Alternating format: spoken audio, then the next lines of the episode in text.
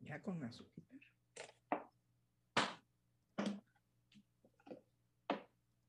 Tenemos que hacer un espacio para ese duelo de qué es lo que pierde. Híjole, porque ya es un perdedero. Doctora, está al aire.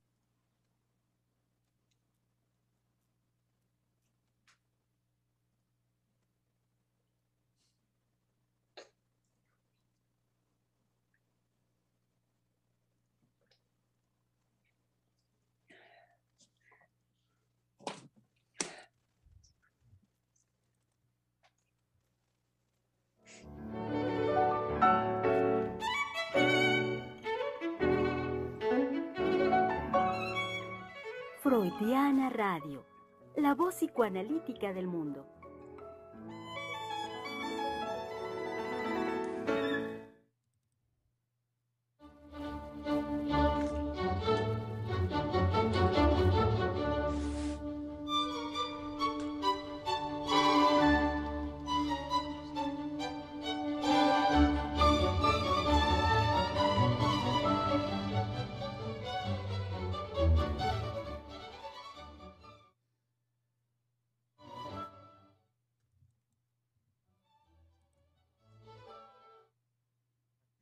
¿Cómo están? ¿Cómo están, querido público?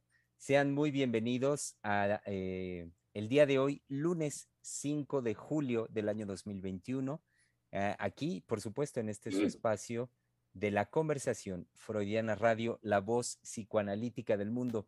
Iniciando semana, saben ustedes muy bien que también ya, eh, de acuerdo con la dinámica de la conversación, iniciamos también tema, tema de la misma. Em, después del arduo e, e, intenso trabajo que fue el de la semana anterior, eh, estarán ustedes, espero yo, al tanto, al día de lo propuesto ya la semana pasada, creo que fue el mismo día jueves, por parte de la doctora Heiser, en el sentido de, digamos que era ya momento que de alguna forma también la conversación misma, las conversaciones nos habían llevado por el camino de eh, tocar el tema sobre lo políticamente correcto. Si no me recuerdo también, de manera muy precisa, la doctora señalaba cómo esto venía de, eh, digamos, como una propuesta de nuestra colega Giselle, Giselle Mendoza, que en conversaciones con ella, pues había, eh, había estado presente de una manera muy frecuente esta cuestión. Y lo saben bien, querido público, que a lo largo de distintos temas, sobre todo los temas que tienen que ver con con aquello que, ¿cómo decirlo?, que enciende las buenas conciencias, eh, cuando tocamos los temas que concernientes a la sexualidad, los, los temas que nombramos también como candentes aquí y que por supuesto son, eh, pues un, son un este, núcleo muy importante de la dinámica psíquica y de lo cual, por supuesto, el psicoanálisis históricamente se ha hecho, se ha hecho cargo.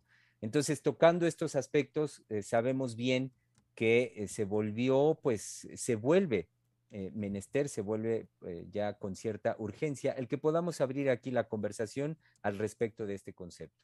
Hablar de lo políticamente correcto y poco a poco también en un, en un giro lógico que también eh, la doctora Heiser ha venido proponiendo en cuanto a lo que sería correctamente político.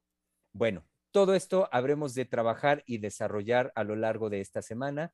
Eh, no sin antes, por supuesto, como saben bien, hoy que es lunes, le demos la bienvenida a tres mujeres psicoanalistas que, hablando de lo cotidiano, eh, están ya aquí, están listas para nutrir esta conversación. Le doy voz primero eh, en, directamente en los controles, ahí en Freudiana Radio, a nuestra querida colega Giselle Mendoza, que la agarra un poco de sorpresa, pero ya está lista.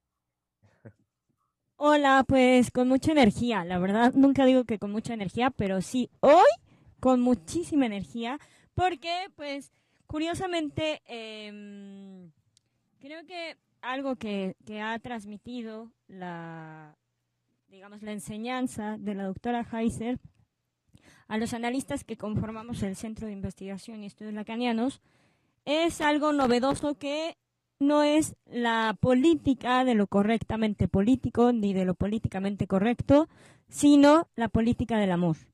Entonces, pues estos encuentros amorosos con nuestros queridos colegas, con la doctora, creo que son los que van marcando, digamos, también la posibilidad de sostenernos en la ética, en el centro, en la ética psicoanalítica.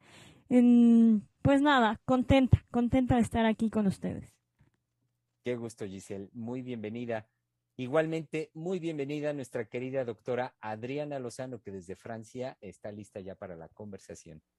Sí, ya estoy lista con este gran tema. Es cierto que le hemos tocado muchísimo lo políticamente correcto, porque ah, me parece que una preocupación que tenemos eh, nosotros colegas, nosotros que nos encontramos en este espacio, es hacia, dónde apuntala lo, lo, políticamente correcto, que lo hemos dicho ya muy claramente en el radio y que, y que hay que insistir, que es finalmente en que nos callen la boca hay algo en lo políticamente correcto que apuntala también a lo que decía eh, Germán, eh, a callar toda la perturbación que puede ser la vida sexual eh, del sujeto. Entonces, urge este tema, urge que no seamos callados y que veamos cómo nuestra, nuestra sociedad, nuestra historia, nuestro momento tiende a eh, quitarnos la palabra, que puede ser lo más grave para el sujeto. Efectivamente, así es. Muy grave eh, que se diera algo, algo por el estilo. Y, y, bien, pues querido público, por supuesto, démosle una muy cálida, cordial bienvenida a nuestra querida directora del Centro de Investigación y Estudios Lacanianos, la doctora Silvia Heiser aquí estoy. y me gusta decirlo así porque creo que es muy importante que en el inicio de la semana uno ratifique su estar, su estancia. Eso tiene que ver precisamente con el amor, porque el amor procura siempre constatar que el amado esté ahí.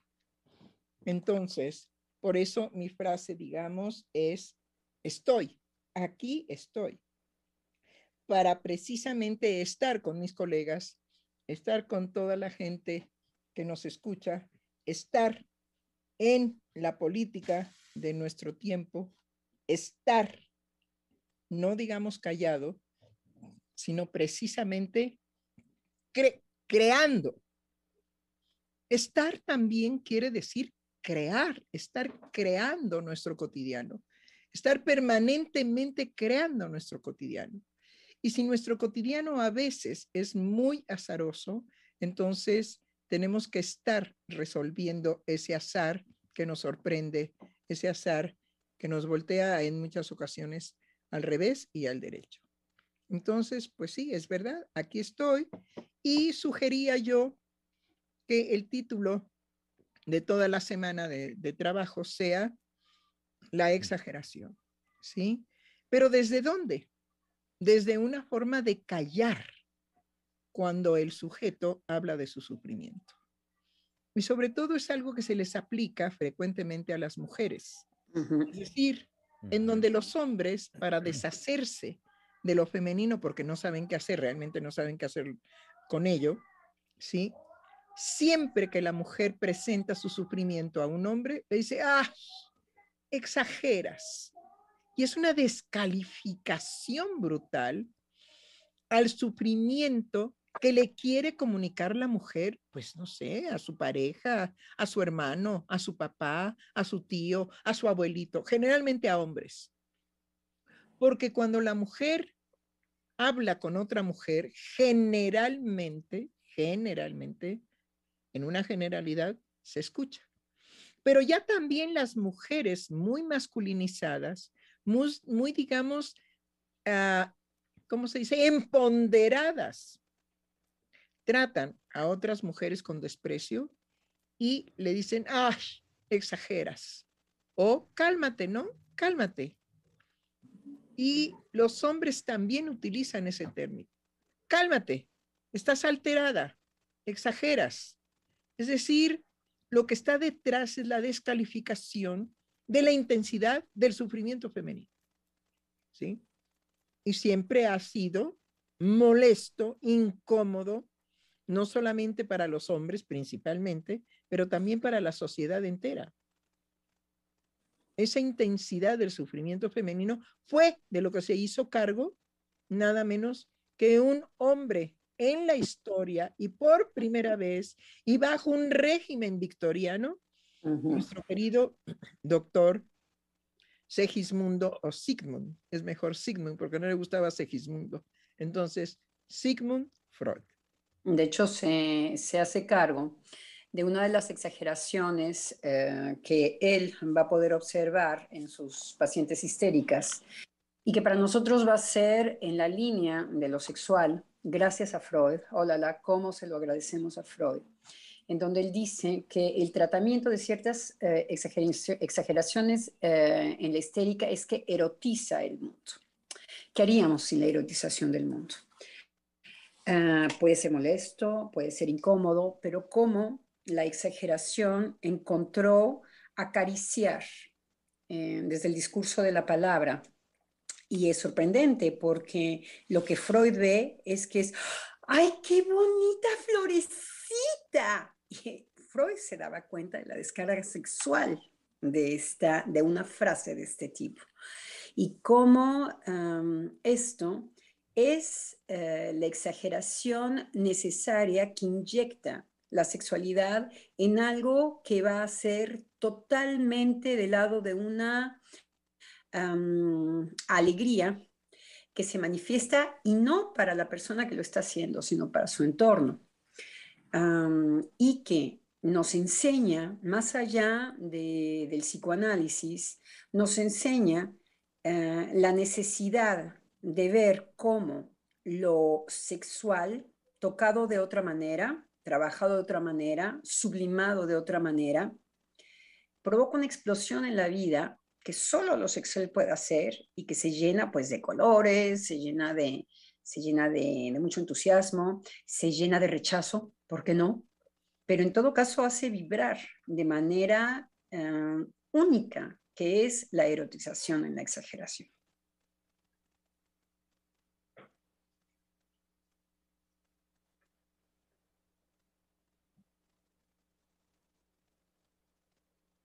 Y que, eh, Adriana, me, hace, me haces pensar el hecho de, eh, bueno, en relación a lo que ya vamos proponiendo para, para esta semana. Em, el, eh, ah, ok, esta cuestión de, es que estaba leyendo lo que, es que Giselle, bueno, público querido, les, les comento algo que ya de, desde controles Giselle nos está poniendo al tanto, que hay algunas, algunos desperfectos en la transmisión. Eh, eh, particularmente, ok. Eh, Su micrófono, yo creo. En YouTube. No, lo que, lo que nos, ahorita nos informaba Giselle, que era solamente creo que en la plataforma de YouTube, porque en Facebook sí nos escuchan bien. Ah, ok. nos escuchan bien en YouTube y Facebook, por eso no les ah, había avisado, pero estoy resolviendo Freudiana Radio porque yo creo que nos movieron algo. Entonces, este, estoy resolviendo eso. Ok. Ok, pero Facebook y YouTube están muy bien. De acuerdo. Decías. Uh... Eh, se me fue. Ah, y vamos a esperar a Freudiana Radio. Ah, ah eh, no, ya, eh, estoy recuperando. sí, a lo que iba Adrián en relación a lo que tú decías que tenía esto que ver justo con la popularización que se hace de este concepto de lo políticamente correcto en relación al, pues justamente a lo que Freud, eh, al lugar digno que Freud le da a la sexualidad humana eh, con su descubrimiento. Vaya, que, el ejemplo que tú ponías, lo que hace Freud es nombrar lo que en otros términos había estado presente y es evidente en la manifestación cotidiana de los seres humanos. Y me refiero a la erotización, con el ejemplo que tú ponías ahorita de señalar la belleza de una flor, por ejemplo.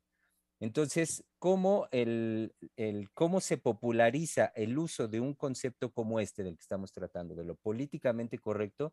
Es de vuelta estos esfuerzos de la sociedad, de la cultura, lo sabemos bien, sobre todo las que son muy conservadoras, como en los Estados Unidos de Norteamérica, por acallar nuevamente esta manifestación de lo erótico, por considerarlo pues como algo este, simple y llanamente como algo que no va, algo negativo en, en, en la sociedad. Lo que pasa es que perturba. Es decir, eh, tenemos que poner un punto de referencia. La sexualidad humana, por ser precisamente humana y no animal, no tiene lugar en la sociedad. La sexualidad, Um, yo diría que sí tiene lugar y que creo que son los discursos que la descalifican. No, es lo que usted- eh, eh, nada más quiero este, desarrollar mi idea. Perturbar, sí, pero La sexualidad humana, precisamente por no ser animal, que es muy concreta, que es muy determinada, ¿sí? Es perturbadora y entonces no tiene un lugar en lo social porque la sociedad no se construye a partir de darle un lugar en la intensidad en que puede manifestarse y hacia dónde puede dirigirse la sexualidad humana para alcanzar su satisfacción, no puede la sociedad darle un lugar porque puede definitivamente ser destructora del lazo social. De hecho, lo que tenemos nosotros ahora en la actualidad es darle un lugar a las manifestaciones de la sexualidad humana que perturban el lazo social. Entonces, no porque el lazo social tenga que ser rígido y permanente y para toda la vida. No, el lazo social siempre estará amenazado por la forma de la búsqueda de la satisfacción erótica por parte de los seres humanos. En ese sentido, doctora, me refería a que la sexualidad humana no tiene lugar en lo social. Es decir, eh, yo que se un poco. siempre que se Ah, manifiesta, perturba, altera, rompe, destruye el lazo social. Sí. Lo que pasa es que centrar em, en, un- en discursos, eh, me parece que ya establecidos, y nosotros estamos trayendo algo nuevo. Decir que la sexualidad también hace lazo social y también de lo que inyecta es de vida a lo social. Me parece que es muy importante decirlos en este momento porque eh, realmente lo que viene a perturbar, eh, a hacer un, dividir el lazo social, me parece que no va a ser eh, la sexualidad, por ejemplo, sublimada, lo que decíamos erotizar. Erotizar me parece que al contrario, hace lazo social, profundamente hace lazo social. Creo que lo que divide es estos aspectos que nosotros psicoanalistas sabemos que absolutamente no hay nadie que se salve, son los aspectos perversos. Eso es lo que rompe el lazo social. El aspecto de la manifestación perversa de la sexualidad rompe lazos sociales, cada quien para cual y tú eres mi objeto. Y voy con la boca abierta para ver si muerdo en ese lugar en donde te divido. Uh, pero sin embargo, las histéricas, eh, las grandes, los grandes discursos que inyectaron de vida más bien sociedades que lo que, que lo que inyectan es de muerte, como pueden ser mucho las sociedades anglosajonas, protestantes, um, todas las sociedades en donde necesitan de drogas y de, y de eh, bueno, de drogas, no tengo que decir, eh, fármacos, digamos que también de la medicina.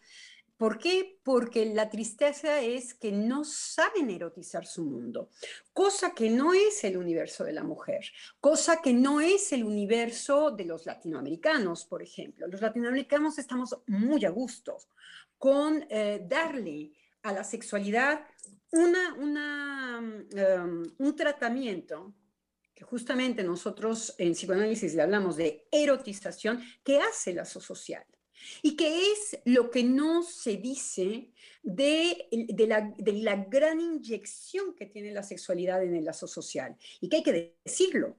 Pareciera que lo sexual solamente se manifiesta en el ser humano desde lo perverso, ¿no es verdad? Lo que hace es alejarse de lo perverso y le hace un tratamiento. Hay la sublimación. Eso Freud nos los enseñó. Entonces, ¿Qué es lo que nos dice que puede ser muy incómodo? Nos dice que cuando una mujer dice, ¡ay, pero qué bonito! Pueden ser hombres también. Lo que pasa es que Freud lo aprende con las mujeres. Freud trata de erotomanas a las mujeres. Entonces, pero no decimos y nunca la sociedad ha querido hablar como decíamos de las mujeres, cuando se dice que la mujer no está inscrita y que decimos, perdón, la mujer siempre ha estado inscrita, no de la misma manera que el hombre. Lo que pasa es que la historia la olvida, la literatura la olvida, no, la, subraya y no la realza, la, la menosprecia, pero siempre ha estado. Y además ha estado en todas las manifestaciones. Ahora resulta que está saliendo todo y en donde estaban las mujeres pues están por todos lados, desde siempre. En la cultura, muchas y produciendo mucho. Nada más que no se editaban, no, se, no han pasado en la historia, cuando eran muy famosas y muy, eh, por ejemplo, lo que yo decía de músicas, que eran las mejores pagadas en su época. Bueno, para no venir a este tema, pero para insistir en que hay algo en el orden de la sexualidad, cuando la sexualidad es Er, erotomanía, cuando la sexualidad es erotizar, cuando la sexualidad es sublimar, ¿qué hace la sociedad? Y que eso generalmente, el discurso curiosamente perverso, lo va a reprobar. Y entonces hacemos sociedades grises, hacemos sociedades muertas, hacemos sociedades de no exageres, hacemos eh, lo que usted dijo, que me parece eh, eh, exactamente, que eso es lo que es bienvenido hoy y dicho por las mujeres. Es, ah, bueno, qué pena, qué pena.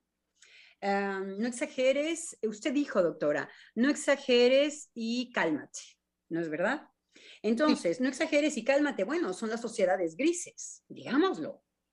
Esas pinturas de matiz en donde todo está eh, en negro y con paragüitas este, grises, ¿no? En donde el techo lo que es es verdaderamente algo opresor, entonces, este lazo social eh, en donde eh, es, la, es la, el ejercicio por excelencia femenino, en donde le incomoda todos los aspectos perversos. Bueno, porque es castrada. Ya hemos tratado eso. Espero que podamos avanzar en los programas de radio, brincando poquito a poquito, a todo lo que hemos traído como traído, sí, traído eh, como trabajo eh, aquí diciendo, bueno, la mujer con, eh, con, una experiencia de la castración muy particular se va a arrimar a los discursos del amor, se va a arrimar, por ejemplo, a los semblantes, se va a arrimar al ocultamiento de, de, me siento menos o estoy compitiendo con los hombres. Entonces, crea grandes cosas, erotiza. Y es exactamente aquello que inyecta en la vida cotidiana de, eh, de, una, de un brillante de colores, para que no le demos eh, ni siquiera el adjetivo amoroso, ni, no, de erotismo. Un erotismo bienvenido, porque si no, entonces el, el, la perversión va a ser eso, lo voy a utilizar para que te destruya. Bueno, insisto, insisto en que todo el desarrollo que va usted eh, haciendo, si nos damos cuenta, usted va planteando precisamente un antes de la sexualidad y ese antes es el que no tiene lugar. Porque usted lo dice muy bien, en el momento en que hay la dinámica de la sexualidad, en este caso histérica, es cuando aparece en la sociedad erotizándola. Y es precisamente por lo que es perturbadora. A lo que yo me refería es que si no hubiera, ahora me voy a brincar, si no hubiera palabra de mujer, ¿sí? No habría precisamente esa posibilidad de perturbar el lazo social con esa erotización. Entonces, vuelvo a mi punto de partida. La sexualidad humana, por ser humana y no animal, no tiene lugar en el lazo social. Tiene que venir el acto subjetivo de aquel que posee precisamente la potencia erótica para que erotice a la civilización. A eso me refería, ¿sí? Y creo que usted cuando lo desarrolla me va dando la razón de que no tiene lugar. ¿Por qué insisto en esto? Para mí, la premisa de la sexualidad humana no tiene lugar me permite, que aclaro a mí muy personalmente, me permite pensar sin una connotación moral la perversión. Es decir, como un acto erótico del sujeto, entonces yo lo puedo tratar como aquello que no tiene lugar y que va a hacerse lugar. Y que en el momento en que se hace lugar, perturba. Pero tiene que hacerse lugar, por eso parto yo de que... Era lo que yo le iba a decir. Eh, ah, la sexualidad humana no tiene lugar en lo social.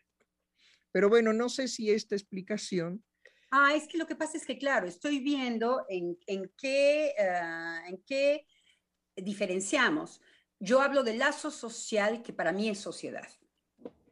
Y usted me parece que habla de una sociedad, eh, pues ¿de qué tipo de sociedad? no, yo hablo de lo real, doctora, para que, digamos, eh, ya no quería yo meter el término, pero hablo de lo real. Precisamente lo real se manifiesta, pero no tiene lugar si no es por un acto subjetivo. Tiene que haber el acto del sujeto para que haya, digamos, precisamente la presencia y las consecuencias del acto perverso, en este caso, ¿sí? Y de la erotización por parte del amor. Es decir, no porque sí Freud se metió en la bronca dialéctica de dividir en tánatos, ¿sí? Y en eros. Entonces lo tuvo que hacer porque de otra manera, si nosotros nos vamos a la concepción real que nos trae precisamente con mucha ayuda eh, no, no, no Jacqueline Miller, sino la, ya, este, Lacan. Lacan. Lacan, cuando usa esas eh, figuras topológicas y nos habla precisamente de que el tiempo freudiano es el tiempo de la simultaneidad. Entonces, cuando él nos presenta que simultáneamente se recorre eh, un afuera y un adentro en la banda de Moebius, ¿sí?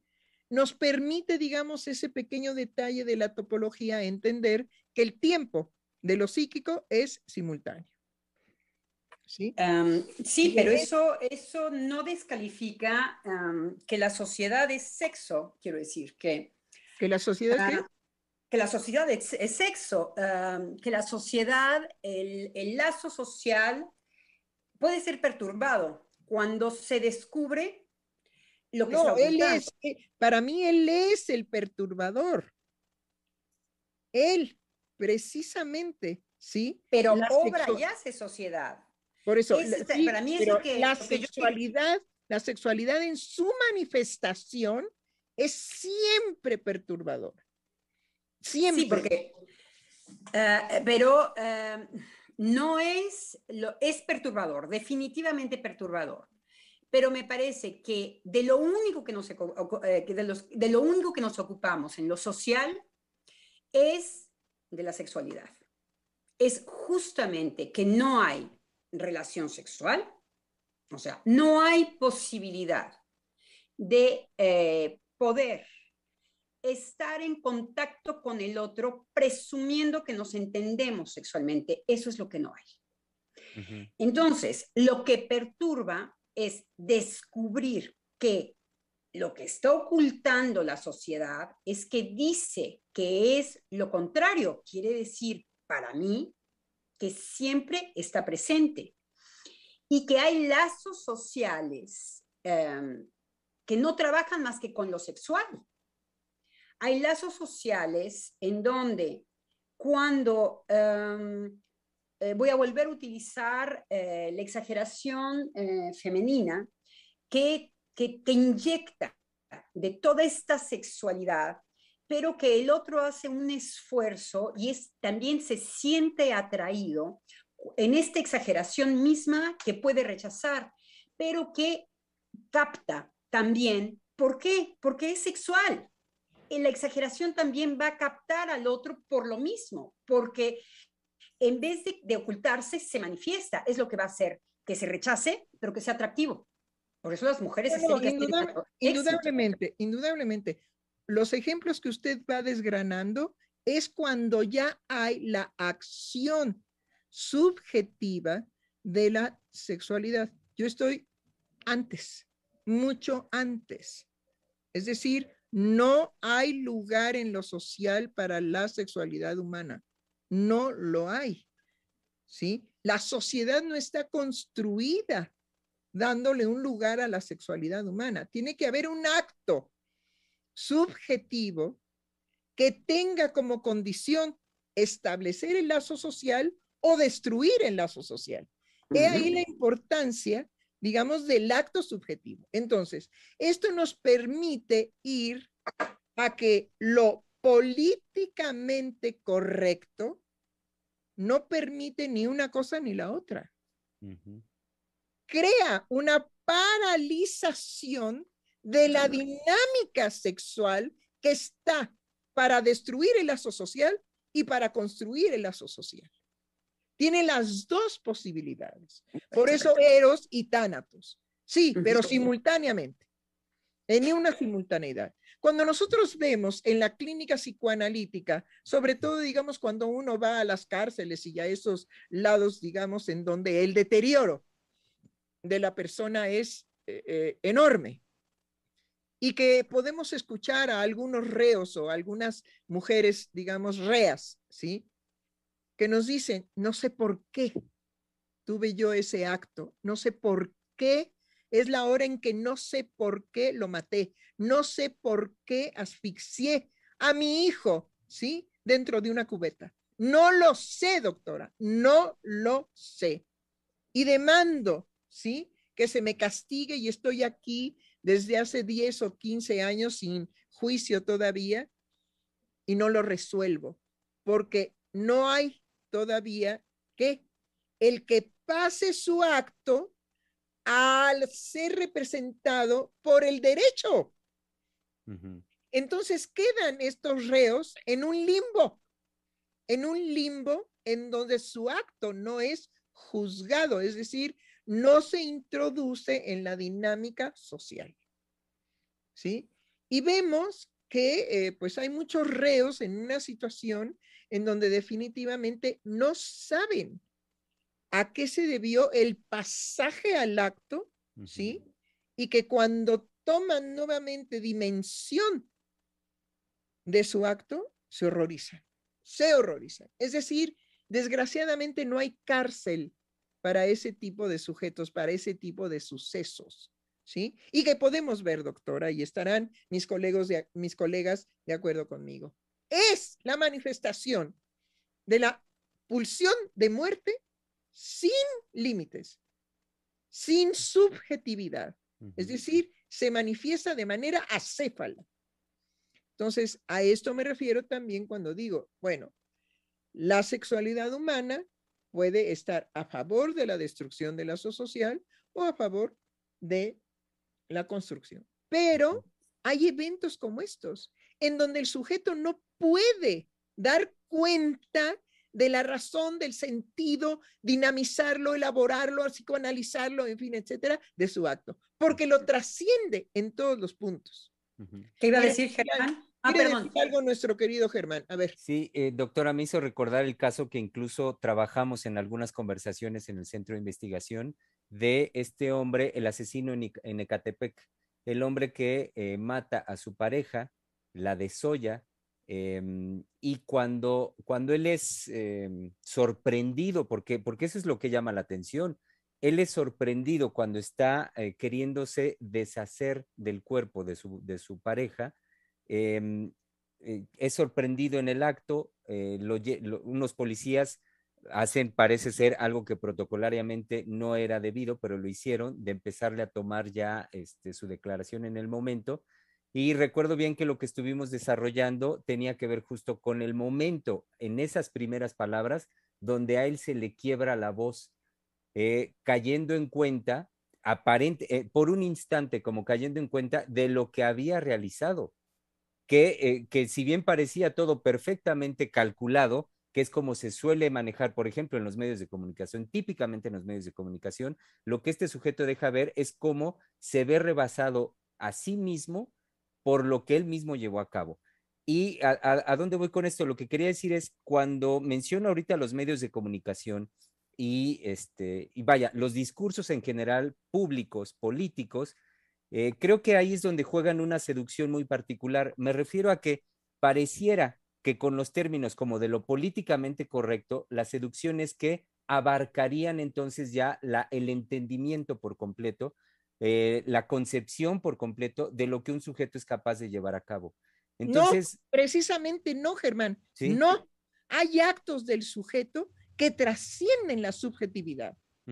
y fue de lo que se hizo cargo Freud en relación a ese concepto obscuro pero necesario llamado pulsión. Sí. Pero pulsión de muerte. Y, a lo que iba, doctora, es como en estos discursos, en lo políticamente correcto, una palabra que es emblemática, que es como bandera del discurso, es la apertura. Entonces, eh, dándole lugar a la apertura, pareciera, por lo tanto, que, eh, es el poderle dar cabida a cualquier forma, a cualquier manifestación de lo subjetivo. Y en ese sentido es como el éxito del discurso para cualquier forma, eh, cualquier decir que cualquier persona sea capaz de hacer o llevar a cabo. Y justamente lo que quiero decir con esto es que lo que usted introduce, bueno, desde el concepto freudiano de pulsión de muerte es lo, seductor que hay en estos discursos, dado que es imposible que abarquen eh, la manifestación subjetiva. Pero sobre todo, digamos, en ese acto del sujeto en donde él mismo no puede dar cuenta de su acto, no lo puede significar, no lo puede resolver, no lo puede psicoanalizar. Y bueno, después agréguele que ni siquiera es tratado por el derecho. Entonces tampoco lo puede insertar dentro de la ley. Porque sí, lo que hay que decir en lo que estamos diciendo es qué relación tiene con lo políticamente correcto. Nos está faltando decir algo. Nos está faltando decir que lo políticamente correcto pretende controlar algo que es imposible, y es que el otro me es amenazante. Lo políticamente correcto comenzó para tratar de regular el racismo, en vez de tratar verdaderamente eh, la cuestión del racismo y la raíz, la raíz del racismo, es decir, de dónde viene y digamos lo fuerte y quedito y de mil maneras, mi querida doctora, ¿sí? Viene de lo psíquico. Por supuesto. De lo insoportable de la diferencia que el otro me representa. Exacto. Cosa que lo psíquico también tramita. Es lo que descalifica lo políticamente correcto el problema con lo políticamente correcto es pretender que lo psíquico no tramita de manera eh, mucho más brillante, por ejemplo, en chistes racistas, es un trámite que va a poder hacer el sujeto para soportar el goce del otro que es insoportable. Así es. Lo que sí, eh, claro, entonces, eh, lo políticamente correcto apuntala a decir que hay algo que se puede regular, el psicoanálisis siempre ha dicho, es imposible, van a provocar más violencia, eso es todo. Lo único que provocan con lo políticamente correcto es que cuando uno se hace una autocensura, en el caso de las figuras que tenemos en psicoanálisis, sabemos cuáles son los resultados. O la agresión va para la persona, o la, la versión va para el otro, que se convierte en una figura de paranoia, de paranoia. Para los neuróticos también. Para los neuróticos también. Entonces, lo políticamente correcto, lo que es dramático con esto, es que las propias personas nos reíamos mucho con respecto a lo que lo políticamente correcto trató de hacerle al lenguaje psicoanalítico. No se puede decir trauma, no se puede decir loco, no se puede decir, porque todo esto lo vinieron a confundir con términos que son malos, que agreden a la persona. Eso no se sustenta en absolutamente nada. Ahora, toda referencia al otro es una, es una categoría del racismo, ¿no es verdad? Así es. Están confundiendo las cosas. Así es. El desarrollo por excelencia. Sí, doctora. Digo, sí, de racismo, ¿por qué? porque el racismo es una gestación de lo insoportable, usted lo dijo muy bien, de lo insoportable de la forma de goce del otro. ¿Sí? Pero bueno, nuestro querido colega Germán López Díaz, ajá, fue a buscar ahí a un filósofo y nos tiene ahora, digamos, para deleite del programa, la posibilidad de este filósofo que trata precisamente las consecuencias de lo políticamente correcto y que eh, pusimos también en el título de toda la semana de trabajo, sí, la exageración, pero lo políticamente correcto, no, sino lo correctamente político. sí, bueno, adelante. Sí, efectivamente, doctora. Como em, ya ahorita por lo que iba introduciendo Adriana, hablando del racismo, sí tiene que ver este concepto con su creación eh, de la experiencia de, ancestral de cómo se ha vivido el racismo en los Estados Unidos de Norteamérica. Entonces, no es azaroso en este sentido que sea un concepto creado y utilizado mayoritariamente en los Estados Unidos de Norteamérica. Esta cuestión de lo políticamente correcto. Y entonces... el, problema, digamos, que tenemos los mexicanos es haber perdido la mitad del país por un estúpido traidor. Bueno, eso por un lado. Y la otra cuestión es que aunque perdimos esa otra mitad completamente de nuestro país, nos quedó de todos modos una frontera con los Estados Unidos. Y sabemos que las fronteras se caracterizan por la contaminación de culturas. Sí, efectivamente, y que en, la, en el uso masivo que se ha venido haciendo de este concepto, sin lugar a dudas que eh, nos tenía, pues sí, cada vez más eh, de unos años para acá, nos tenía que llegar muy fuertemente la influencia del uso de ese concepto.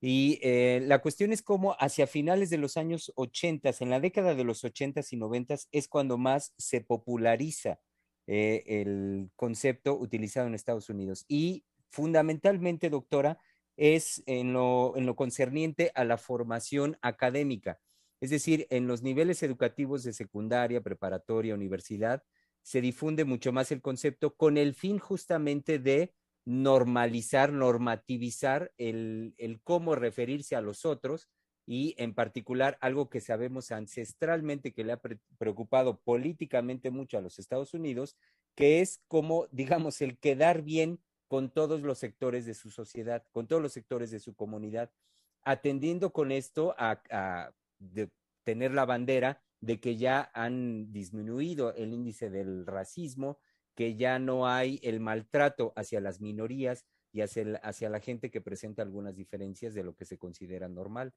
La cuestión es cómo em, de este uso masivo que se va dando entre los años 80 y 90, un referente, por ejemplo, dos referentes son los gobiernos de Ronald Reagan y George Bush, caracterizados por, un, por un profundo conservadurismo en todas sus políticas.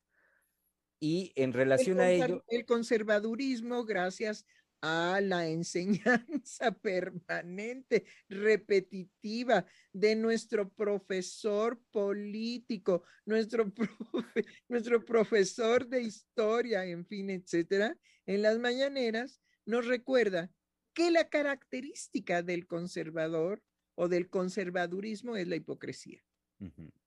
Exactamente, exactamente. Y que entonces eh, surge en este momento, que era a lo que usted ya me daba pie, doctora, surge el trabajo en este momento, en el momento de los años 80 y 90, dándose cuenta de esto que usted acaba de decir, el trabajo de un filósofo también norteamericano de nombre Alan Bloom, eh, en un texto que se llama, en un libro crítico a esta situación que se llama El cierre de la mente americana, y donde eh, lo que él propone, dicho brevemente, permítanme un momentito, acá está. Eh, lo que él propone es una crítica justamente a la apertura, dicho apertura entre comillas, a la apertura del relativismo en la academia y la sociedad en general. Y cómo esto conduce paradójicamente al gran cierre al que se hace referencia en el libro. Eh, lo que opina Bloom es que esta apertura socava el pensamiento crítico y elimina el punto de vista que define las culturas. Eh, un poquito más. Entonces, eh, lo que hace Bloom en esta crítica es dirigirse hacia, la, hacia cómo las universidades estadounidenses contemporáneas, ya de finales del siglo XX y hoy en día, fallan a sus estudiantes, criticando cómo em, estos, eh, digamos, cómo quieren hacer de lo políticamente correcto movimientos modernos de filosofía.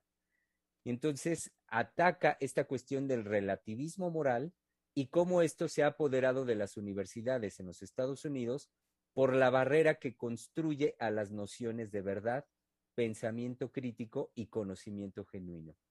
Sí, es, es precisamente con lo que van a arrasar. ¿Sí? Vuelva a repetir, ah, si me permiten un segundito. Vuelva a repetir esos tres, nada más que repetir esos tres. Sí, ¿sí? Eh, o sea que esta cuestión del relativismo moral que introduce lo políticamente correcto en las universidades norteamericanas eh, hace una barrera, eh, una barrera, ajá, contra las nociones de verdad, pensamiento crítico y conocimiento genuino. O sea, eh, hay, claro, un, eh, hay un conocimiento genuino, fíjense, no es cualquier cosa, ¿eh? Hay un conocimiento genuino y entonces tenemos que encontrar su contra. Hay un conocimiento no genuino. Después, el otro, deme el otro. Pensamiento crítico. ¿Cómo? Pensamiento crítico el pensamiento crítico ha sido siempre amenazante desde que se, eh, organizan las revoluciones, las más famosas, la Revolución Francesa. ¿Sí? Ah, a mí me parece esto. Y el otro, ya nada más me falta el otro. Y, el, y el otro, verdad. Bueno, ahí sí nos tenemos que caer de rodillas, porque afortunadamente Lacan nos libera de las discusiones sin límite al respecto de la verdad en la filosofía, porque él pone un límite y dice, bueno, la verdad para el sujeto es no toda, no puede ser completa, es no toda, no toda la verdad. Es imposible decir toda la verdad. Bueno, adelante. Ah, me parece que lo que Bloom, eh, lo que Bloom viene a cuestionar es maravilloso, me gustó muchísimo lo que nos trajo Germán, porque socavar el pensamiento crítico con el relativismo moral es lo que para los psicoanalistas sería una psicosis ordinaria. Todo hacia lo que esto eh, va a apuntalar, ustedes estarán seguramente de acuerdo conmigo, en saber que el país de psicosis ordinaria más eh, importante y más llamativo son los Estados Unidos. ¿Qué es una psicosis ordinaria? Una psicosis ordinaria, y entonces entendemos la urgencia de lo políticamente correcto en Estados Unidos, donde todo esto me hace sonreír porque es verdaderamente un camino que aquí voy a hablar de manera positiva, contraria a los humanistas europeos. Eh, em, eh, em, en especial a los franceses.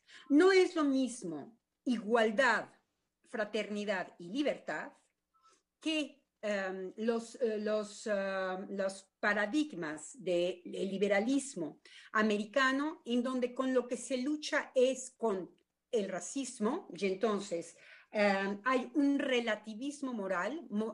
relativismo hay que saber muy bien a qué hacen, eh, a qué hacen acepción. Eso ahorita no tengo tiempo de, de tratarlo, pero en definitiva, que cuando no hay, cuando se acaba, sobre todo en las universidades, un pensamiento, pues que pueda finalmente pensar crítico, además Freud va a hablar del pensamiento crítico, no cualquier persona.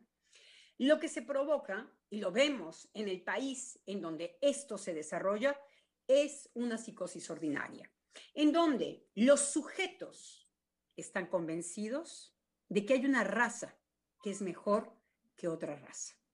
Fenómeno que se dio no en cualquier otro lugar, en Alemania. También eran eh, protestantes, em, eh, sí, protestantes. Entonces. Luteranos. Diga. Luteranos. Luteranos. En donde no hay una metáfora que permita mediar esto es realmente una raza mejor que otra. No hay un pensamiento más radical de la diferencia que este. Ahora, el problema es que si uno verdaderamente está convencido de, esto, está loco. Está loco. Una cosa es que yo quiera, por rivalizar con el otro, tratar y, eh, llenarme como una, como una em, armadura narcisista, demostrarle al otro cómo yo soy mejor, pero siempre yo con una duda, esa es la metáfora, siempre dudo de lo mismo, de lo que estoy diciendo, por eso tengo que probarlo, a estar convencido. Cuando estoy convencido no me queda más que matar al otro. Esa es la locura. Entonces, el, el país... Nada más, le pediría, digamos, que la locura no es la psicosis.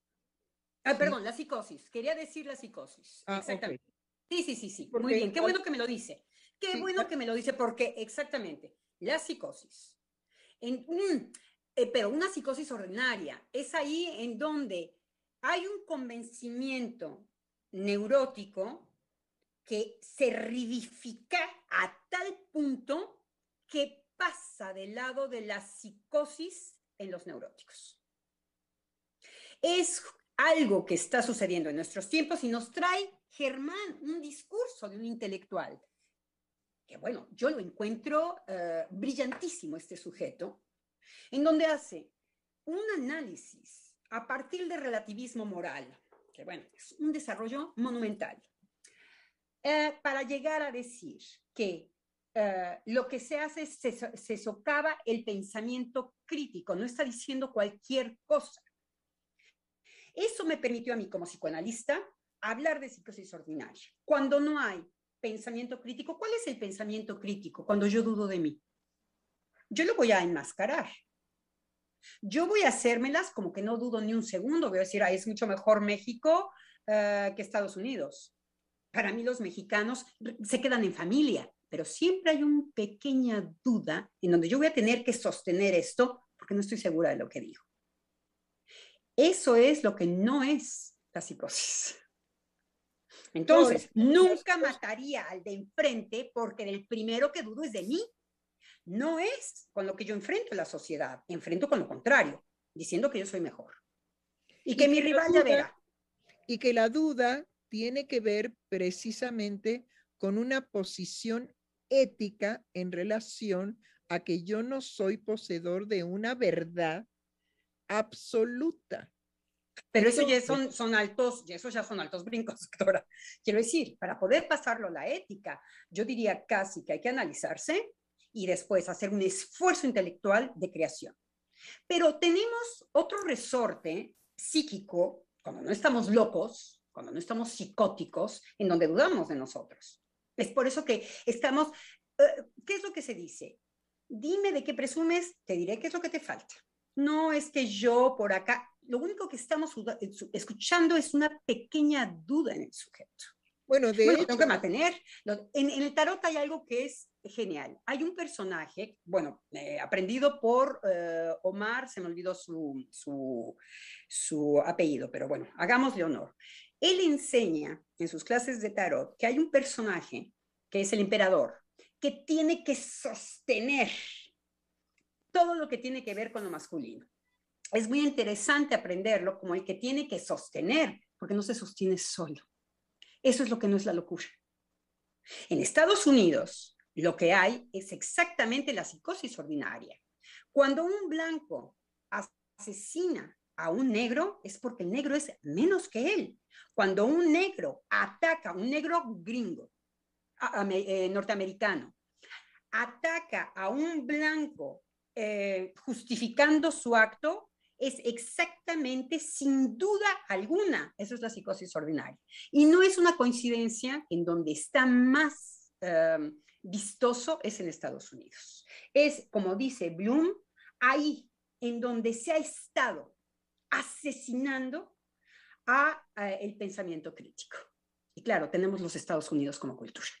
Entonces, le decía yo precisamente que la duda de la que usted habla, ¿sí? Es la función de yo no puedo ser absoluto en lo que digo. École. Porque si soy absoluto en lo que digo, estoy psicótico. O completamente. Entonces- eh, nosotros sabemos que usamos de Lacan cuando decimos no hay metáfora. No hay metáfora, no hay nombre del padre, pero con función. Y ahí es inquietante.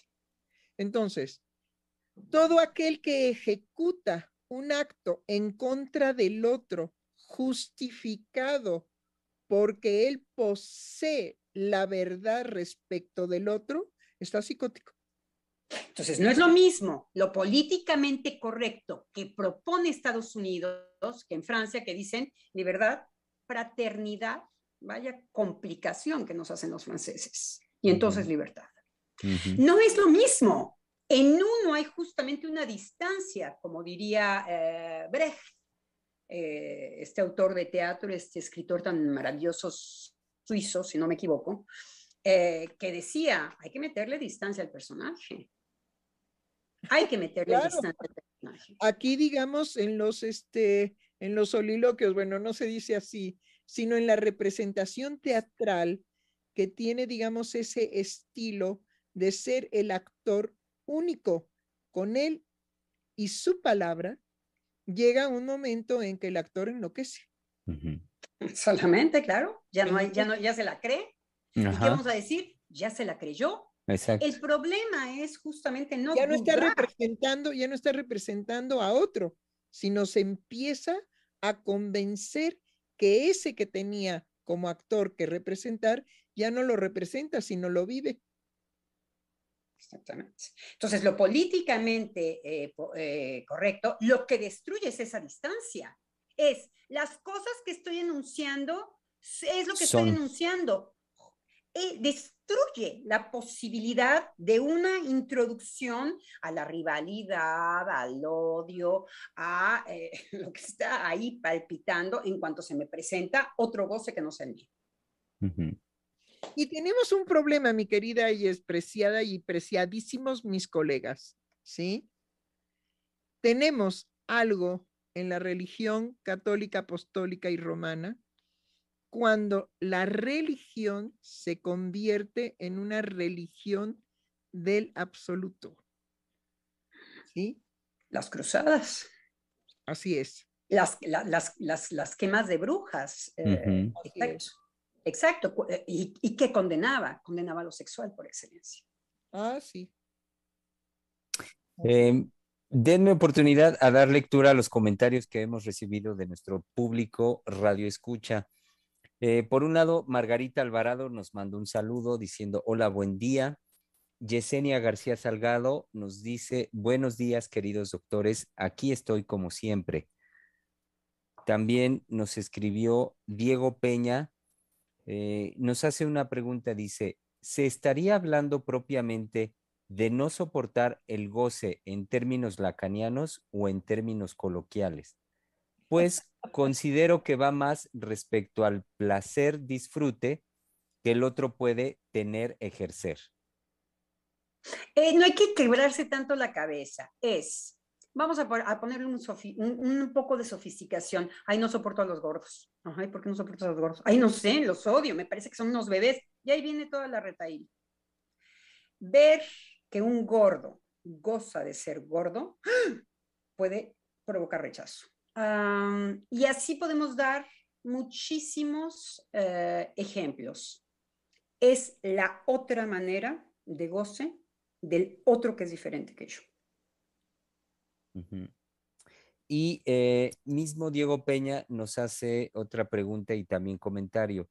Dice, ¿podría ser esta parte del racismo un reflejo del miedo a la castración? Viendo que el otro es distinto a mí, que no conozco, me amenaza psíquicamente, incluso con la idea no solamente pierdo a la madre patria, por ejemplo, si no soy desplazado en su totalidad del mundo en que estoy. No, pero entonces usted no está hablando de racismo. El racismo es la convicción de que una raza es mejor que otra raza. No tiene nada que ver con la rivalidad. Es la, lo- la psicosis por excelencia. Es estar convencido que el hombre es mejor que la mujer. Eso es una certitud. La mujer es estúpida y estar convencido. Que no haya ninguna posibilidad de duda. Y tratar desde ahí el universo y a la sociedad. Eso es una psicosis. El racismo no permite que nosotros lo articulemos con ninguna metáfora.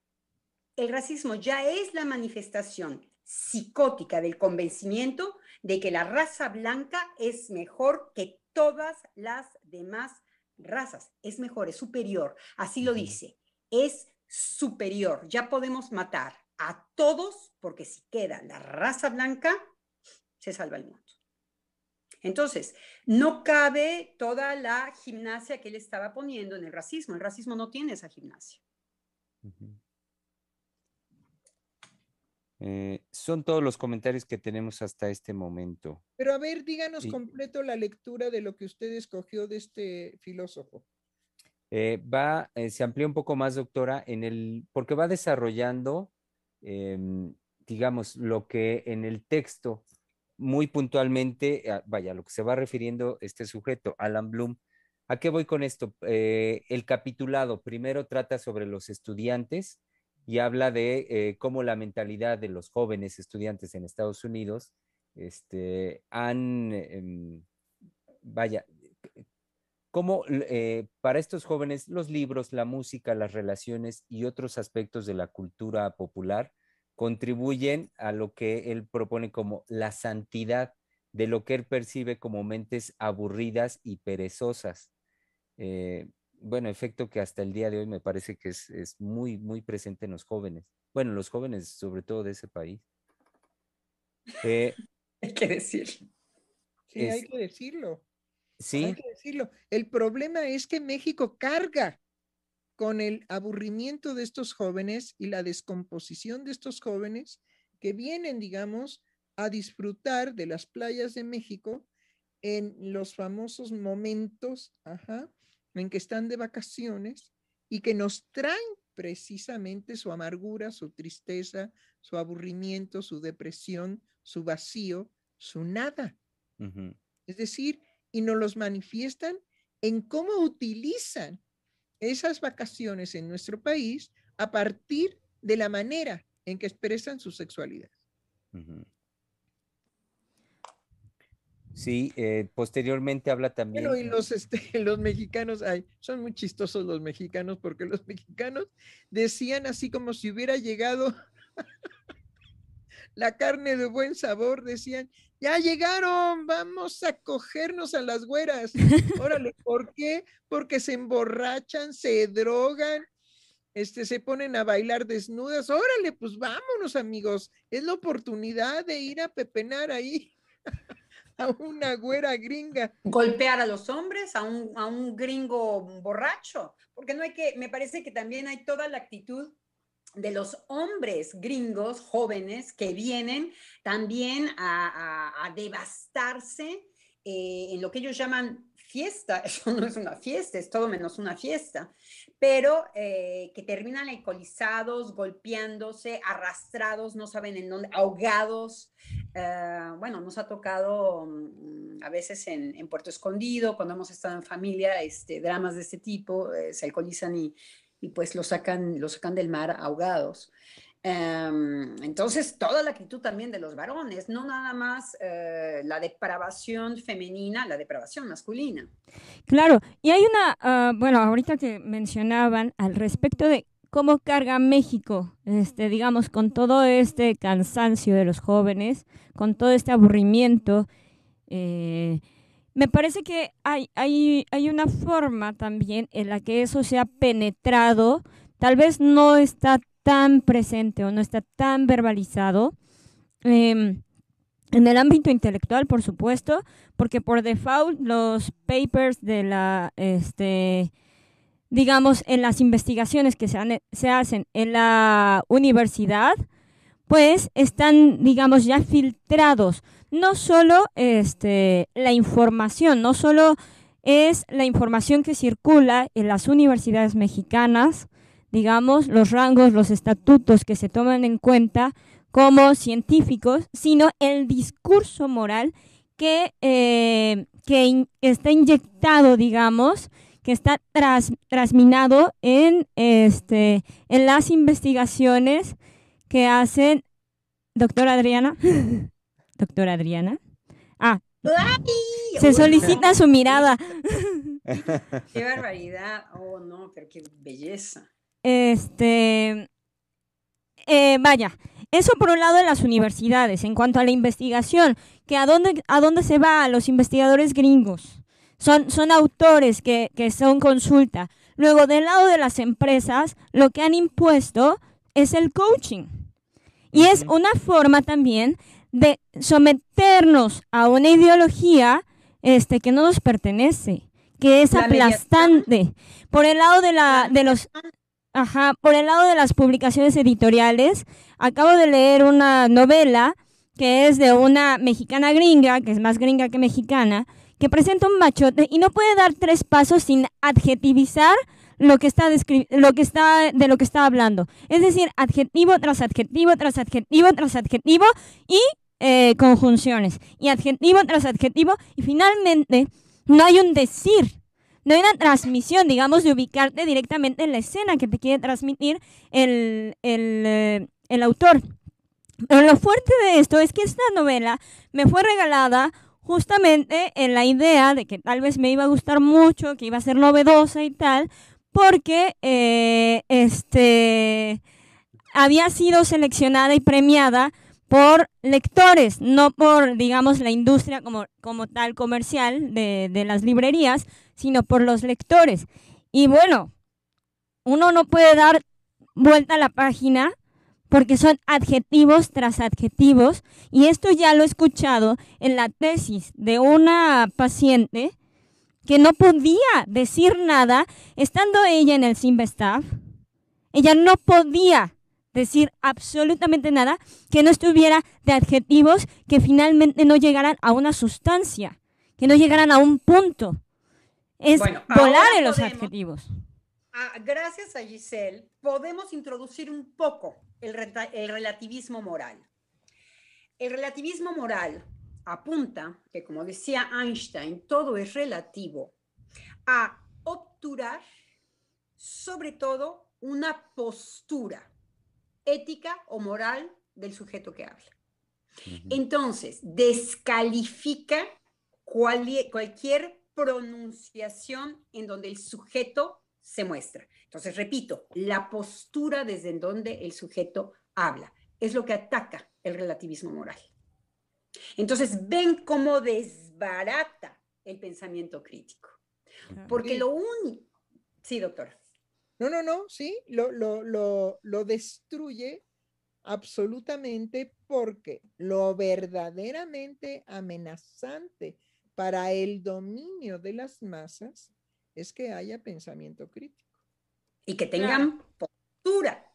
Ahora bien, ¿por qué las masas adhieren? Porque el relativismo oculta, oculta mi postura. Entonces, las masas que no quieren ser responsables de su libido, de su manifestación sexual, de la que decíamos, como decía la doctora al principio del programa, imposible de ser, ¿cómo decía usted, doctora? Aceptada por la sociedad, usted decía, no decía eso, No. decía algo, me- algo más puntual, doctora Heiser. Ay, qué linda, porque no me acuerdo. Eh, que la, sexualidad... Que la e- es perturbadora y no tiene lugar en lo social. y Ah, que bueno, no sí. tiene lugar en lo social. Entonces, vemos cómo el relativismo aniquila, pero aniquila al sujeto. Como dice Bloom, hizo ah, la crítica de Bloom, eh, Germán, si usted me, me- me puede afinar, es como el pensamiento gringo, ¿qué es lo que le sucede? Utiliza un adjetivo que nos interesa, no Sí. como la paciente.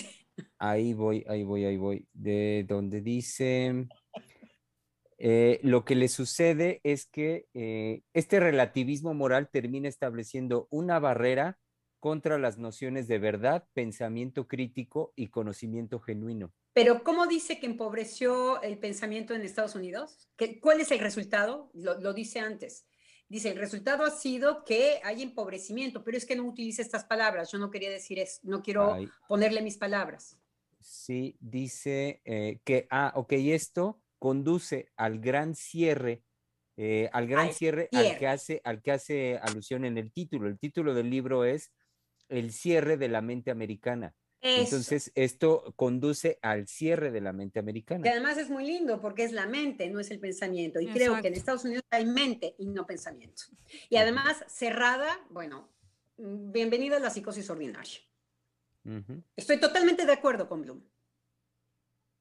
Y no solamente de acuerdo. Yo creo que algo que puede pretender este programa es salvar a la juventud mexicana contaminada Claro. por ese políticamente correcto, ¿sí?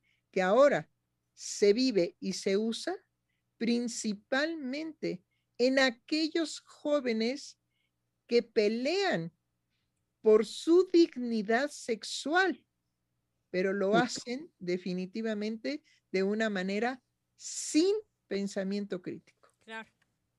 Yo estoy de acuerdo que lo peleen, pero ya lo pelean sin darse cuenta, sin un pensamiento crítico, porque ellos serían los primeros que tendrían que cuestionar su postura para poder insertarla sin perturbar a nadie a través del derecho, sino que tendría que ser a través, no del derecho, justamente, sino a través de la relación con los otros.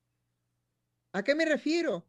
Es que cuando pelean su lugar, digamos, en cuanto a su elección sexual, atropellan al heterosexual y pretenden borrarlo.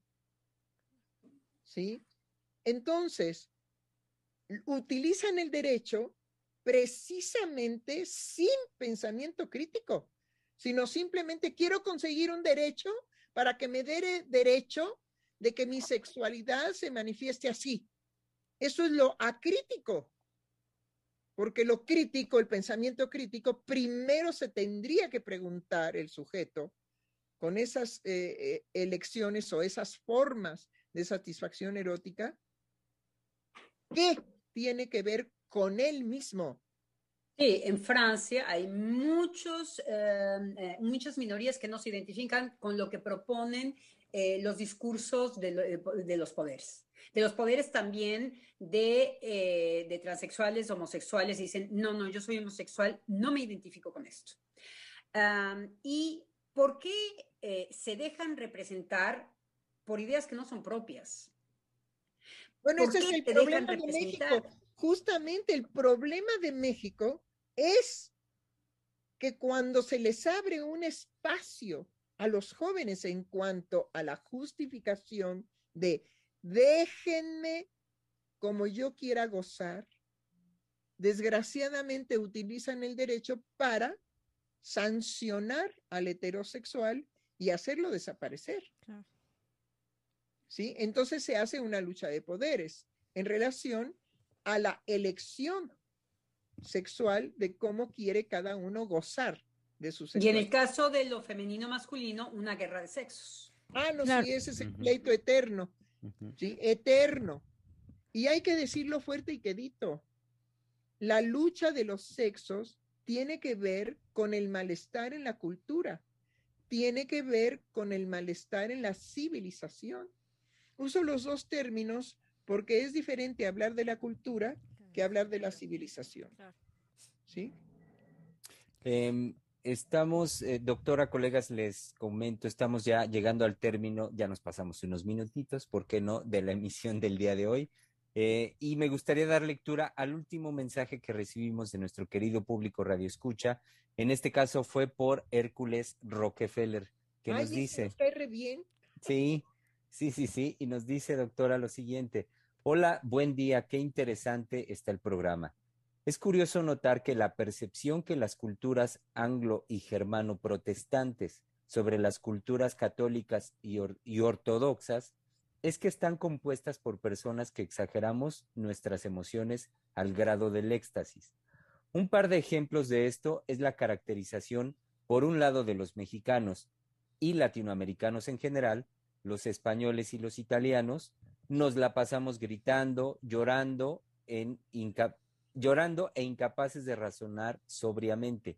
Y por en otro México lado, hay, hay canciones rancheras. Sí, dice, y por otro lado, a los rusos y serbios como seres sumamente fríos, robóticos y brutales, incapaces de cualquier calidez humana, siendo ellos, los gringos, ingleses y alemanes, la forma correcta y verdadera de ser un ser humano. No puede darme más risa, porque si bien no les niego sus virtudes a esas sociedades, nuestras sociedades son más complejas, ricas, interesantes y vivas de lo que ellos creen. No, sí, totalmente de acuerdo, totalmente de acuerdo. Eh, el mexicano siempre se pregunta, bueno, ¿por qué hay tanto extranjero que de repente cuando vienen se quedan? ¿Por qué se quedan en México? ¿Por qué no se van? ¿Por qué no se regresan, digamos, al lujo, al lujo de los ideales sajones? Pues, ¿por qué será? Eh, nada más que yo difiero con Rockefeller en, con los rusos y los serbos. Los rusos y los serbos son culturas súper, eh, se manifiestan, increíble, bailan, gritan, son mucho más, y los serbos también, ¿eh? son mucho más expresivos que los franceses, por ejemplo. No, no, no, no, no son eh, quiero decir, es y boom, y se ponen rojos y vienen y dicen y se llaman, por ejemplo, ustedes leen a Dostoyevsky y Alejandra va a tomar 55 mil apodos diferentes porque todo es de cariño. Alejandrovich, dices, es el mismo personaje, ¿de quién están hablando? Es el mismo personaje, solamente que eso es diminutivo, es el cariñoso, es el más cercano, es el más lejano, es el... No, son culturas, eh, mm, no son latinas, mm. pero son de sentimiento. Sí. No son como los alemanes, no son como los ingleses. Los ingleses tienen que beber alcohol, sino váyanse a Inglaterra a vivir y verán lo que es la total indiferencia de la mirada. Hasta que beben, hasta que se ponen una droga, se aplican algo para entonces poder meter mano a las chicas, empezar las chicas también poder venir a decirle dos, tres verbos amorosos a los hombres, eh, etcétera, etcétera. Pero no los rusos ni los serbos. Sí, no, hay que escuchar a Tchaikovsky y te arranca el alma así de un jalón con cualquiera de sus sinfonías. No, no, no, sí es. Pero entonces, bueno, si tenemos unos minutitos, hay que preguntarle a Rockefeller este, eh, a qué se refiere, por qué escogió exactamente esas dos culturas. Y en lo que en lo que nos contesta, yo le quería agradecer, no sé si es Margarita, siempre la que la que nos saluda. Son saludos, son hay radioescuchas que son muy lindos porque no nos hacen comentarios, pero nos dicen aquí estamos. Lo que usted decía, doctor, al principio. Usted decía la importancia de decir aquí estoy. y tenemos radioescuchas muy, muy eh, presentes que a veces no hacen comentario y están, y a mí, eh, a mí me da muchísimo, muchísimo ánimo y muchísimo gusto. Sí, el caso de hoy, eh, Adriana, fue de nuestra querida radioescucha Yesenia García Salgado. Y Margarita, ¿no hay una Margarita? Y también tienes razón, y Margarita Alvarado. Margarita nos saluda. Margarita dice, aquí estoy, buenos días. Ay, caramba. Eh, como decía, ahí está. Qué gusto. Rockefeller, ¿dónde anda usted? Y igualmente, Adriana me hace recordar a nuestro radioescucha que nos saluda desde Santiago, Miahuatlán, Puebla. Ah, sí, también es cierto. Sí. Es cierto. Oiga, no, son muy queridos, son muy queridos, caramba. ¿Qué pasó con el colombiano que siempre nos pone, digamos, a que, por favor, teoría? Necesitamos teoría. por favor. A ver, ¿qué van a hacer con esto y qué van a hacer con lo otro? Nos hace falta porque nos pone por lo menos a trabajar y nos pone un montón, a, brincotear en la, en la cuerda floja, ¿no? Ahora sí que lejos de lo relativo estuvimos eh, sosteniendo nuestra postura. Exacto, sí, mm. pero el, ay, a mí me hace, me da mucha ternura el colombiano porque el colombiano siempre anda demandando, ¿sí? Teoría. Yo quiero teoría. Teníamos una radioescucha también que nos recomendaba libros y que eh, nos veía así como de manera, ¿cómo se dice?, condescendente. ¿Por qué nos Ajá. echan una leidita de no sé qué? Creo que también ya no, ya no la tenemos, que nos, recomend- nos recomendaba muchas, muchas lecturas. Sí. Y nos Si decía, nos "Oye, fuéramos a educar. Pónganse a leer. educar Con todo lo que a ella la había educado. Sí, no, no, no están tan mal, no están tan mal, pero sería conveniente que se pusieran a leer Eh, para que miren, sean correctamente psicoanalistas. ya, ya tenemos el comentario de Hércules Rockefeller y A dice, ver, dice, lo que decía de los rusos y serbios es la percepción anglo-protestante, no la mía. claro, Personalmente aprendí un poco del idioma ruso y adoro la literatura rusa. No, bien, Sí. no. Y pero estará de acuerdo conmigo que son bien, que demuestran sus sentimientos, no, Sí. no necesitan del vodka. Y, y No es por nada que eh, son alucinantes los rusos y los serbos. y- los y dice- serbos son mucho, eh, el serbo es muy diferente que el, ah, que el ruso. Los serbos tienen algo como de los italianos, no sé cómo decirlo, son diferentes que los rusos. Y también cómo no. Hay muchos, por ejemplo, ruma- eh, muchos gitanos serbos. Ujú. Gitanos, no es cualquier cosa. Y, y termina diciendo Hércules, sé lo apasionados que pueden ser, hablando de los rusos, eh, que pueden ser, pues uno de mis poemas favoritos es de Pushkin. Sí, creo Ay, que alguna vez lo compartió. Creo que alguna vez lo compartió. Pues sí, cómo no, por Sí. supuesto que sí. Muy bien, Rockefeller, muy bien. Ya debería de ser parte, digamos, del grupo de estudios lacanianos. Sí, Sí. y del radio. Sí. Por del eso. radio. Ajá, sí. Pues Mm. llegamos con esto, doctora, colegas, al término de la emisión del día de hoy, lunes. Em, invitando, por supuesto, a nuestro querido público la cita que tenemos mañana en Palabra de Hombre, al mediodía, al mediodía de martes, aquí en Freudiana Radio, la voz psicoanalítica del mundo. Bueno, esperemos que sean correctamente políticos y no políticamente correctos, sino correctamente políticos. Y vuelvo a repetir algo, cualquier acto de un sujeto no puede dejar de ser político.